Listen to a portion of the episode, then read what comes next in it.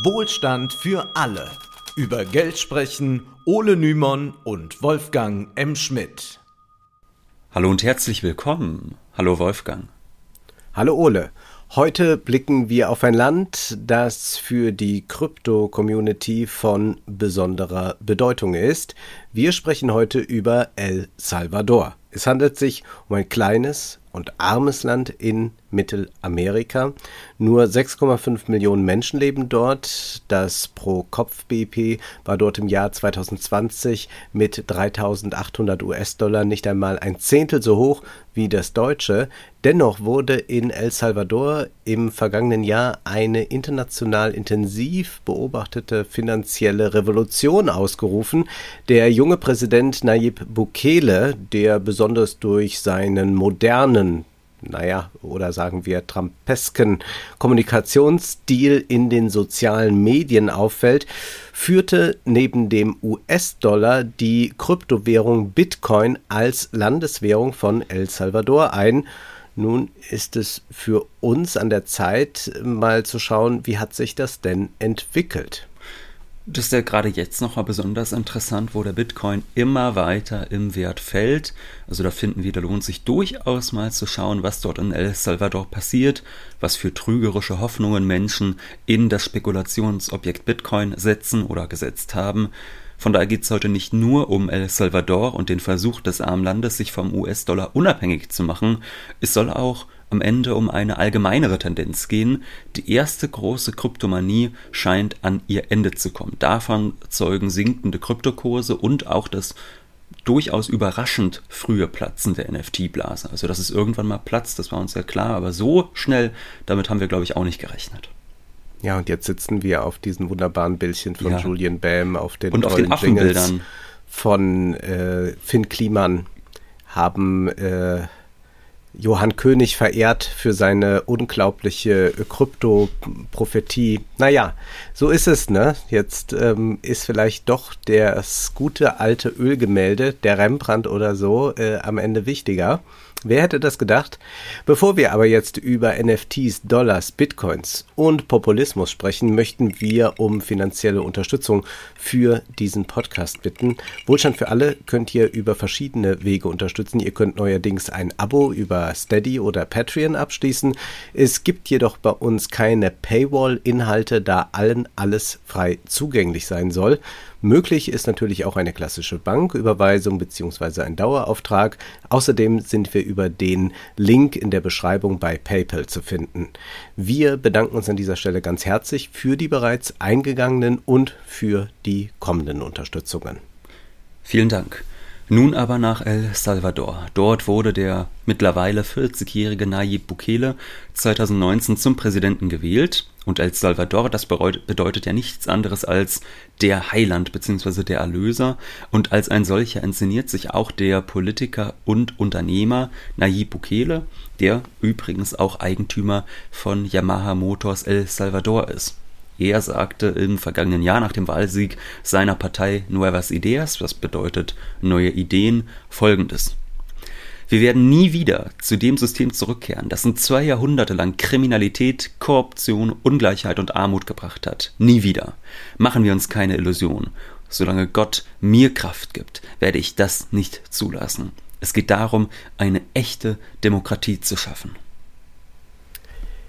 Nach dieser Aussage müsste man denken, die Demokratie liegt Bukele am Herzen. Davon ist aber dann bei seiner Politik relativ wenig zu sehen. Er regiert mit harter Hand, untergräbt die Justiz und die freie Presse und greift im Kampf gegen die Drogenkriminalität zu scharfen Maßnahmen. Um die Mordraten auf Null zu bringen, werden viele Bürger präventiv verhaftet. Zusätzlich werden schmutzige Deals mit kriminellen Banden gemacht. Auch das Bitcoin-Gesetz wurde in kürzester Zeit durch das Parlament gepeitscht trotz gesellschaftlicher Proteste.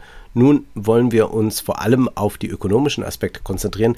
Dennoch können wir bereits feststellen, ein liberaler Demokrat ist Bukele sicherlich nicht. Eigentlich sehen sich Bitcoin-Fans ja als Gegner eines starken Staates. Sie loben den Bitcoin dafür, dass er für Dezentralität ist und für die Entmachtung von Autoritäten, sind aber dann auch immer sehr begeistert, wenn Bitcoin-Anhänger oder Propheten besonders autoritär auftreten, siehe auch Elon Musk.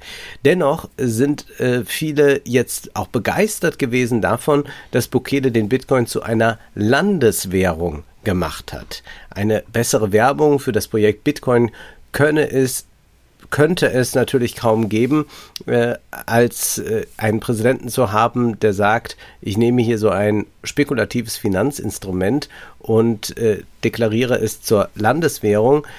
Zumindest könnte man meinen, dass das eine gute Werbung ist. Ja, da gehen wir nochmal drauf ein, ob das wirklich so ein tolles Urteil eigentlich über den Bitcoin fällt, wie man im ersten Moment denken könnte. Es ist jedenfalls nicht so, dass El Salvador eine eigene Landeswährung hätte, die nun noch durch den Bitcoin ersetzt oder ergänzt worden sei. Vielmehr ist es tatsächlich so, dass El Salvador bereits seit 2001 keine eigene Währung mehr hat. Also es gibt kein staatliches Währungsmonopol oder sonst was in dem Sinne. Es wurde ganz im Gegenteil der Kolon abgeschafft, mit dem man vorher gewirtschaftet hat, und durch den US-Dollar ersetzt. Nur fragt es sich, wie konnte es denn dazu kommen? Eigentlich sollte man ja denken, ist es doch ein gutes Machtmittel auch für eine Regierung, eine eigene Währung zu haben. Man kann besser die Wirtschaftspolitik des Landes gestalten und so weiter. Aber da hat man freiwillig diese Kontrolle außer Hand gegeben. Nun also warum? In Folge 125, da haben wir über das Phänomen der Dollarisierung gesprochen, anhand des Beispiels Türkei. Also von der Dollarisierung spricht man normalerweise, wenn in einem Land eine instabile Währung vorherrscht, die aufgrund ihres permanenten Wertverlustes für die Bevölkerung unattraktiv ist. Um sich vor dem Wertverlust des sauer verdienten Geldes zu retten, tauschen die Bürger eines solchen Landes ihr Geld immer direkt in Dollar um, da der Dollar die global gehandelte Leitwährung ist, auf der die weltweiten Finanzmärkte beruhen und eine höhere Stabilität verspricht.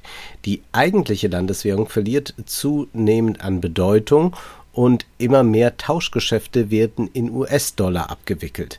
Eine solche Dollarisierung konnte man in den letzten Jahrzehnten immer wieder sehen. Zuletzt, du hast es erwähnt, in der Türkei. Natürlich können auch andere verhältnismäßig stabile Währungen genutzt werden, etwa der Euro, der Schweizer Franken natürlich, aber der Dollar ist eben aufgrund seiner globalen Vormachtstellung besonders beliebt. So auch in El Salvador in den 1990er und frühen 2000er Jahren, wo große Anschaffungen oftmals ohnehin nur in US-Dollar getätigt werden konnten. Also da haben viele gar nicht ihre Waren zu einer anderen Währung gerne hergeben wollen. Und die Versuche des Staates, den landeseigenen Kolon einzusetzen, um Wachstum zu produzieren, ja, dass man sagt, man gibt Geld aus, um irgendwie Wachstum zu stimulieren, also so eine keynesianische Wirtschaftspolitik zu initiieren, die äh, scheiterten. Und der Staat selbst setzte dann eine Dollarisierung durch. Also normalerweise passiert das ja einfach, wenn man so will, auf dem freien Markt. Die Leute merken halt, naja, die Währung bringt mir nicht viel, also gucke ich jetzt lieber, dass ich an Dollars rankomme. Aber hier hat der Staat das wirklich selbst gemacht. In einem kürzlich erschienenen, sehr lesenswerten Text in der Zeitschrift Gegenstandpunkt heißt es dazu, Zitat, Praktisch vollzieht die Politik das negative Urteil der Geschäfts- und Finanzwelt über die Unfähigkeit El Salvadors nach, eine nationale Währung mittels eigener ökonomischer Potenzen irgendwie am Leben und für sie attraktiv zu erhalten begraben ist damit endgültig die staatliche Hoffnung, durch selbst geschaffenen Kredit die nationale Wirtschaft derart in Gang zu setzen, dass sie zugunsten eines heimischen Geldes floriert. Um sich von der Last, die das eigene Geld für ihn geworden ist, zu befreien, gibt der Staat die faktische Hoheit über das im Land Verwendung findende Geld auf. Er dankt auf diese Weise als geldpolitischer Souverän ab und anerkennt, dass allein der Dollar, dessen Schöpfung und Gebrauch in der kapitalistischen Welt unter fremder Hoheit stehen, wirkliches Geld und damit tauglich ist zur kapitalistischen Benutzung im Land. Was bedeutet das? Wir haben schon oft darüber gesprochen, dass reiche Länder mit einer stabilen Währung tatsächlich ganz im Sinne der MMT in einem gewissen Umfang Geld schöpfen können, um produktive Investitionen zu tätigen und der eigenen Nation in der globalen Konkurrenz Vorteile zu verschaffen. Etwa indem der Staat Investitionen auf sich nimmt, die der Markt sich nicht alleine leisten kann oder sich nicht leisten will, wo dann vielleicht der Verband der Industriellen sagt, nee, die äh, Gleise ausbauen, die Infrastruktur ausbauen, das macht ihr mal lieber oder die Klimatransformation. Bei armen Ländern ist das jedoch anders. Bei ihnen achten die globalen Finanzmärkte ganz genau darauf, wie stark sie sich verschulden, zu welchen Zwecken sie das tun, ob sich die Arbeit in diesem Land dann für das einheimische und fremde Kapital rentiert und so weiter.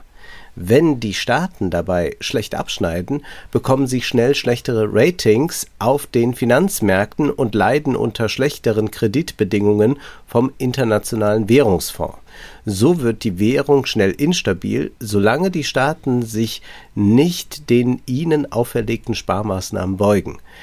Aus dieser Falle kommen sie dann schlecht heraus, denn aus eigener Kraft können sie ihren ökonomischen Rückstand kaum aufholen und sind dann oftmals dazu degradiert, Rohstofflieferant für den Rest der Welt zu werden, um irgendwie ausländische Währungen ins Land zu bekommen. So erging es auch El Salvador, das Kaffee exportierte, jedoch Ende 2000 hart vom Sinken des Weltmarktpreises getroffen wurde. Die, Schlussfolger äh, die Schlussfolgerung der Regierung war klar, das planvolle Herbeiführen einer Dollarisierung ist nötig und die Zentralbank wurde angewiesen, keine weiteren Kolonnen mehr zu drucken. Die alten Geldbestände wurden in einem festen Wechselkurs gegen den US-Dollar getauscht, also so ein bisschen wie man das dann äh, um die Jahrtausendwende gesehen hat in Europa dass man, oder in Deutschland beispielsweise, dass man seine D-Mark in einem festen Verhältnis gegen Euro tauschen konnte. So hat man das dann fast zur selben Zeit auch ähm, dort gemacht in El Salvador. Da hat man dann für 8,75 Kolonnen einen Dollar bekommen und wir haben es hier nicht bloß mit einer de facto Dollarisierung zu tun, wie wir sie in Krisenländern immer wieder beobachten können. Also mit einer solchen, dass das Volk selbst sagt, unsere Währung nützt uns gar nichts, wir brauchen jetzt Dollars, aber immerhin bleibt die Währung erhalten, sondern wir haben es hier mit einer Dollarisierung per Gesetz zu tun. Stellt sich nur die Frage, haben denn diese Gesetze zu einem merklichen Anstieg des Wohlstandes geführt? War die kapitalistische Nutzbarkeit El Salvadors danach höher, flossen mehr Dollars ins Land? Auf den ersten Blick könnte man sagen, ja. Das BIP pro Kopf hat sich zwischen 2000 und 2019 knapp verdoppelt, bis es dann durch Corona wieder zu einem merklichen Knick kam. Dennoch lohnt es sich einmal, das Wirtschaftsmodell El Salvadors genauer anzusehen, denn es ist alles andere als nachhaltig und wettbewerbsfähig. Erstens exportiert El Salvador einige Güter wie Zucker, Kaffee und Bananen in dieser Rolle fungiert es vor allem als Rohstofflieferant sehr einfacher Güter. Reich geworden ist damit bislang kaum ein Land. Zweitens arbeiten viele Salvadorianer in der Schattenwirtschaft, soll heißen in der Drogenwirtschaft.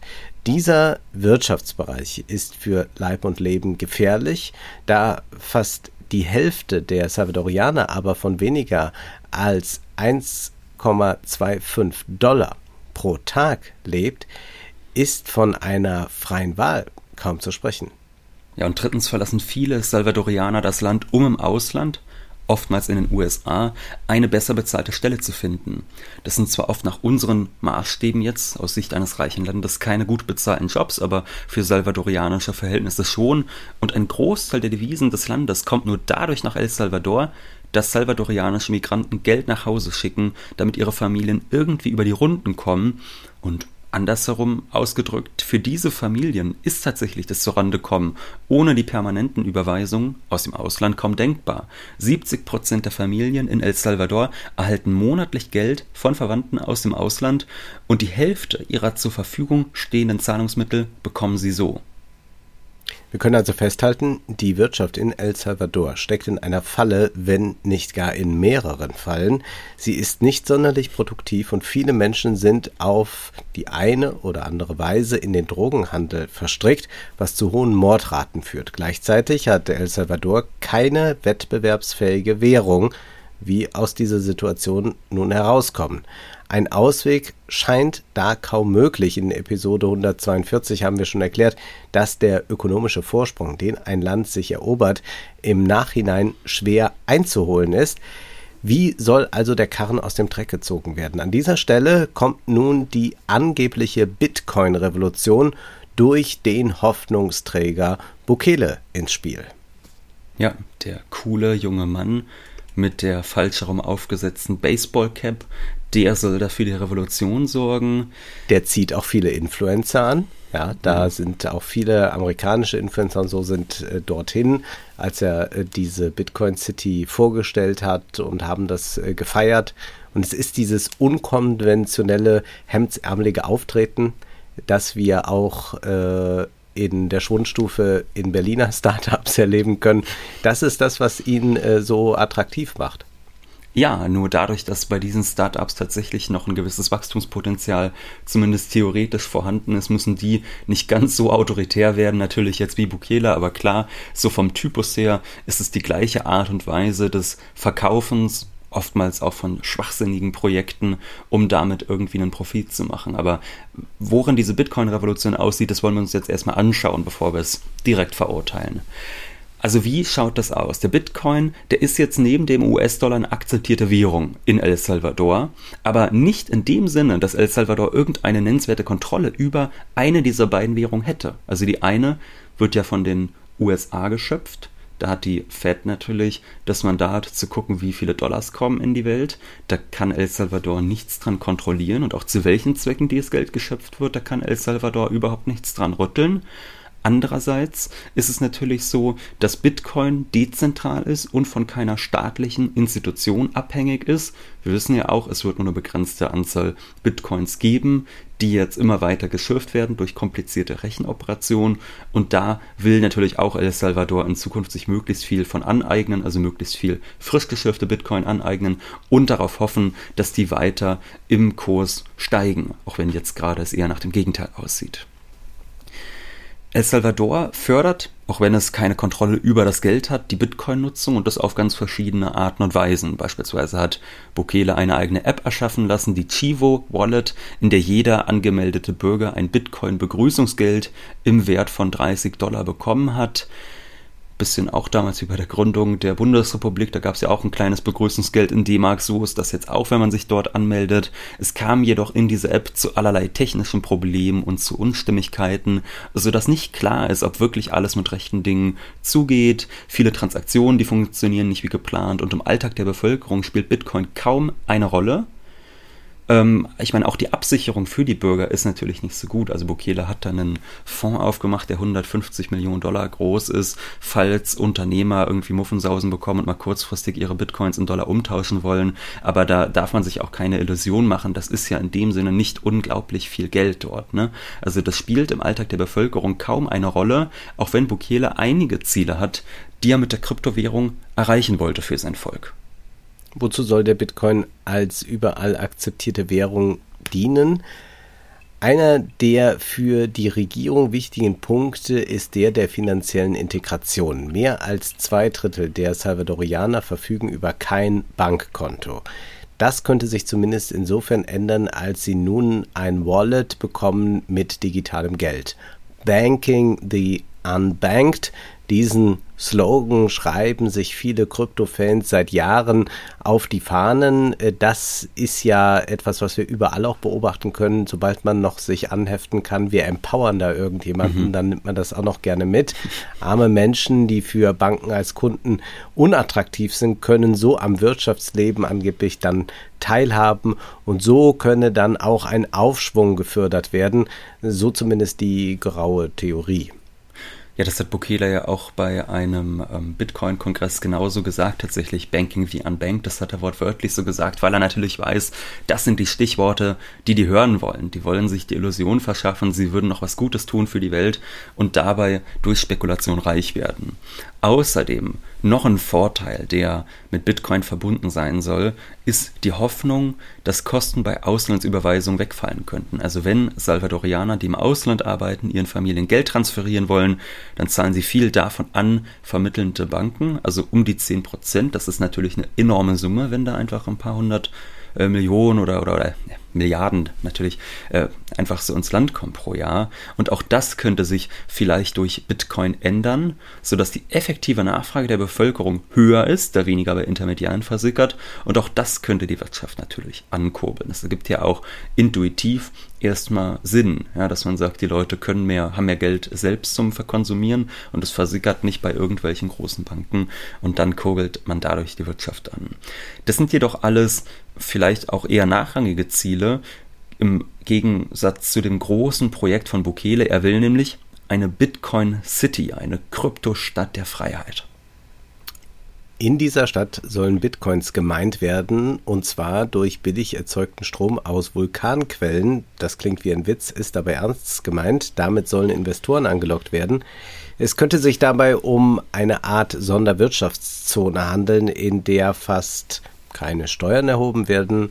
Mutmaßlich dürften, wenn überhaupt, Konsumsteuern anfallen. Bekanntlich die am wenigsten soziale Art der Besteuerung, da von Konsumsteuern vor allem Arme hart getroffen werden. Aber nicht nur damit will Bukele Investoren andocken, er will außerdem sogenannte Vulkananleihen herausgeben. Diese sollen nach fünf Jahren mit 6,5 Prozent verzinst werden. Die Hälfte des eingesammelten Geldes soll in den Erwerb neuer Bitcoins gesteckt werden. Mit dem erhofften Kursanstieg sollen dann die Zinsen bezahlt werden. Die andere Hälfte des Geldes soll in die Bitcoin City fließen, ein größenwahnsinniges Stadtprojekt zu Spekulationszwecken, das ein bisschen so aussieht wie ein schlechtes Disneyland. Ja, es gab Zumindest auf dem Papier, also noch äh, steht ja da nichts.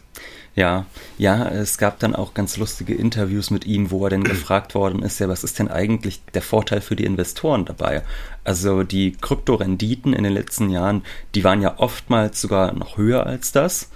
Ähm, und da fragt sich, wozu brauchst du das Ganze? Und dann meinte er, naja, äh, die dürfen halt aber natürlich, also so große Investoren, äh, die dürfen da oftmals gar nicht rein investieren. Und dann wurde er auch gefragt, ja, und das soll sich jetzt ändern, wenn sie für die stattdessen Bitcoin kaufen. Aber er war da natürlich ganz und gar überzeugt von, dass das eine ganz, ganz tolle Idee sei. Also und diese Rendite ja. ist ja mit 6,5 Prozent. Ja. Äh, also ich würde mal sagen, das kriegen ja äh, jetzt Großanleger auch einfach mit ETFs hin. Also mhm, warum ja. sollten die sich so einem G Geschäft aussetzen? Also das ja. ist ja äh, außer dass sie dann vielleicht mal in diese City können und da übernachten können. Also wenn man nicht gerade so Nachhaltigkeitsfonds nimmt, sondern wirklich äh, global investierende Fonds, die sich auch nicht zu schade sind, in alle Schweinereien zu investieren, dann hat man in Wahrheit eine deutlich bessere Rendite. Und ich sag's mal so, die Leute, die sagen, ich möchte lieber äh, ein bisschen äh, ethischer investieren, die gehen dann sicherlich nicht in Bitcoin. Von daher ist es natürlich von vorne bis hinten eine Schnapsidee. Also man könnte jetzt einfach mal ganz vulgär fragen, wie verrückt ist eigentlich diese Wirtschaftspolitik? Die ist ja eigentlich von vorne mhm. bis hinten bekloppt. Man will sich unabhängig machen, das ist schon mal der erste Widerspruch, von den USA und deren US-Dollar. Und das heißt, man kauft mit den US-Dollars, über die man verfügt, Bitcoins, aber natürlich in Wahrheit nur in einer Hoffnung, dass diese Bitcoins durch spekulative Kursgewinne in Zukunft mehr Dollar wert sind und so der Volksreichtum gemehrt wird. Das ist de facto das Einzige, was damit sinnvollerweise bezweckt werden kann. Also außer man ist wirklich so verrückt, dass man glaubt, Bitcoin wird die Währung der Zukunft. Das können wir jetzt natürlich nicht wissen, ob der Bukele so verrückt ist. Außerdem will man Investitionen ins Land holen, um die Wirtschaft anzukurbeln. Also verspricht man dem Kapital allerlei Vergünstigungen, damit es seinen Weg nach El Salvador findet. Nur ist damit doch überhaupt nicht gesagt, dass das Geld tatsächlich in die Produktion von Gütern für die Bevölkerung fließt und somit ein tatsächliches Wachstum erzeugt. Diese Wirtschaftspolitik, die erinnert so ein bisschen an Münchhausen, an den Baron von Münchhausen, der sich ja bekanntlich selbst mitsamt seinem Pferde am eigenen Schopf aus dem Sumpf gezogen hat. Also wenn es mit normalen volkswirtschaftlichen Mitteln nicht geht, dann müssen eben solche unkonventionellen Methoden ergriffen werden. Ob Bukele jetzt selbst daran glaubt oder ob er nur ein sehr guter Demagoge ist, der sich da eventuell auch bereichert, könnte man, wenn man ganz böse ist, mutmaßen. Über all das können wir natürlich nur spekulieren. Ein solches Wahnsinnsprogramm kann jedenfalls wohl nur in einem Land durchgesetzt werden, dessen Bürger ohnehin keine Chance sehen, einen erfolgreichen kapitalistischen Wachstumspfad zu bestreiten. Oder wie es im eben zitierten Gegenstandpunktartikel zum Bitcoin heißt, leisten soll dessen Einführung die Herrichtung des Landes zu einer sich digital modern gebenden Heimat für Kryptowährungsbesitzer und damit zugleich zu einer Art Waschanlage für Schwarz- und Drogengelder. Der Staat spekuliert damit auf eine bessere Beteiligung an mehr oder weniger offiziellen Geschäftserlösen, die er hoheitlich nicht zu stiften vermag. Dafür stiftet er eine kleine Zirkula Zirkulation, die die armselige Kaufkraft seiner Bürger unmittelbar der Finanzspekulation mit dem Bitcoin, also einer völlig ungewissen Werthaltigkeit des neuen Zahlungsmittels unterwirft. Praktisch verbindet er damit das zynische Angebot an sie, auf eine Partizipation an Spekulationsgewinnen zu setzen. Mit den trostlosen finanziellen Mitteln ihres Lebensunterhalts werden sie einem gar nicht aushaltbaren Risiko ausgesetzt und sollen das als neue Chance für ein besseres Leben begreifen. Ja, dieses politische Wahnsinnsprojekt, das könnte nun kurz vor dem Zusammenbruch stehen. Der Bitcoin hat allein in der letzten Woche mehr als 20 Prozent seines Werts eingebüßt, seit Jahresbeginn beinahe die Hälfte. Dabei hieß es doch eigentlich immer von Seiten der Bitcoin-Fans, dass Bitcoin die beste Absicherung gegen die Inflation sei. Nun kann man sagen, Fehlanzeige, trotz erhöhter Inflationsraten scheuen Anleger die Kryptospekulation und nicht nur Bitcoin ist davon betroffen, Ethereum beispielsweise hat seit Jahresbeginn fast zwei Drittel seines Marktwerts verloren. Am Montag wurde dann bekannt, dass Celsius Network, ein Finanzdienstleister, der allerlei Spekulationen mit Kryptowährungen ermöglicht, seinen Kunden den Zugang zu ihren Geldern einfriert. Die Krise für die Kryptoblase scheint immer größer zu werden.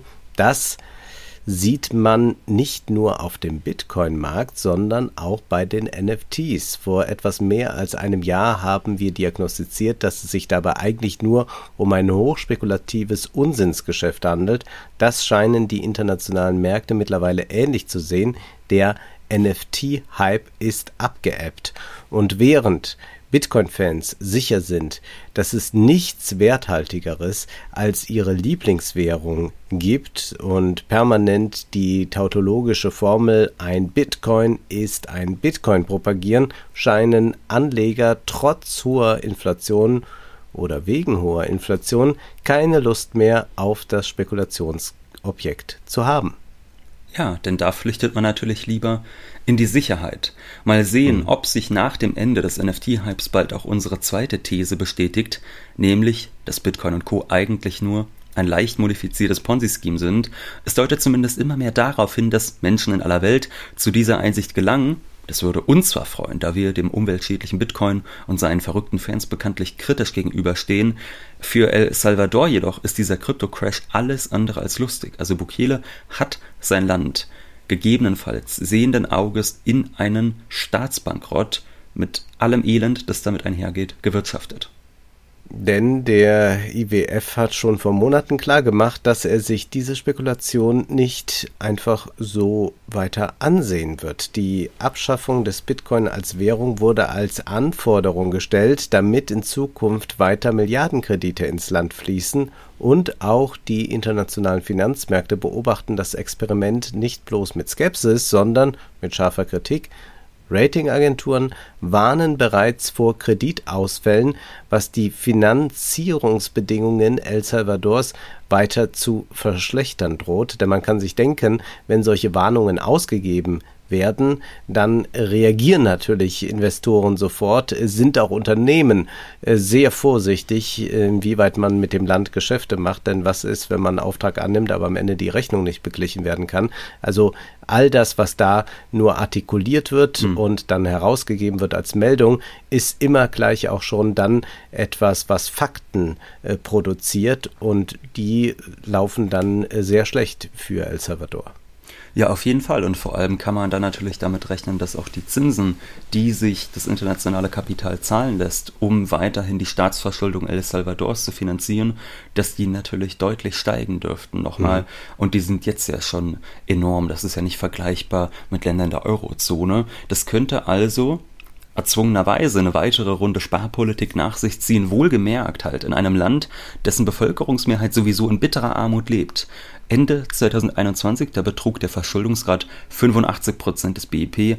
Anfang 2023 soll das Land 800 Millionen US-Dollar zurückzahlen. Das ist ja für deutsche Verhältnisse ein Klacks, aber für El Salvador nicht. Und diejenigen in der Bevölkerung, die tatsächlich ihre knappen Dollars in Bitcoin getauscht haben, die sind ohnehin schon einmal deutlich ärmer geworden. Denn während die halbe Welt schon erkannt hatte, dass es sich bei Bitcoin nur um eine Blase handeln könnte, hat Bukele die Bitcoinisierung seines Landes forciert, ganz kurz bevor die Kurse stark gesunken sind. So hat er für 103 Millionen Dollar Bitcoin gekauft. Äh, die sind dann jetzt äh, weniger als die Hälfte wert auch das ist ja keine besonders hohe Summe, aber wir haben es hier mit einem mhm. armen Land zu tun und das soll dann der Anschub sein für äh, all das, was dann da kommt. Und er hat ja dann am 9. Mai noch angekündigt, nachzukaufen, weitere 500 Bitcoin für 15,3 Millionen Dollar. Nun, der Hort der Freiheit dürfte in El Salvador erst einmal nicht entstehen, ganz im Gegenteil. Ob es überhaupt noch zur Umsetzung der Bitcoin City kommen wird, werden wir mit Spannung verfolgen. Erst kürzlich hat Bukele ein goldenes Modell enthüllt, wie die Stadt seiner Träume nun aussehen soll, aber vielleicht bleibt es der äh, große Traum en Miniatur und wird wie es ja auch andere große Städte gab, die nie realisiert wurden. Ja, wir bleiben dran. Nun ist aber erst einmal Schluss für heute, denn Zeit ist Geld. Prosit. Das war Wohlstand für alle. Ihr könnt uns finanziell unterstützen über paypal.me-ole und Wolfgang oder über die in der Beschreibung angegebene Bankverbindung. Herzlichen Dank.